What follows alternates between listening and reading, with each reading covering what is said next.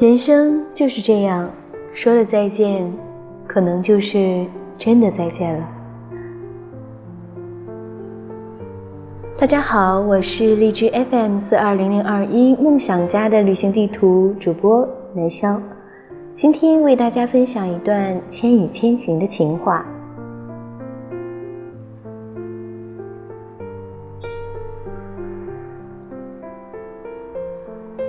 不管前方的路有多远，只要走的方向正确，不管多么崎岖不平，都比站在原地要更加接近幸福。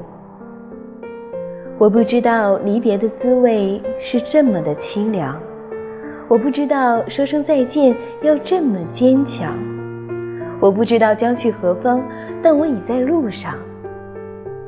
人永远都不知道。谁哪次不经意的跟你说了再见之后，就真的不会再见了？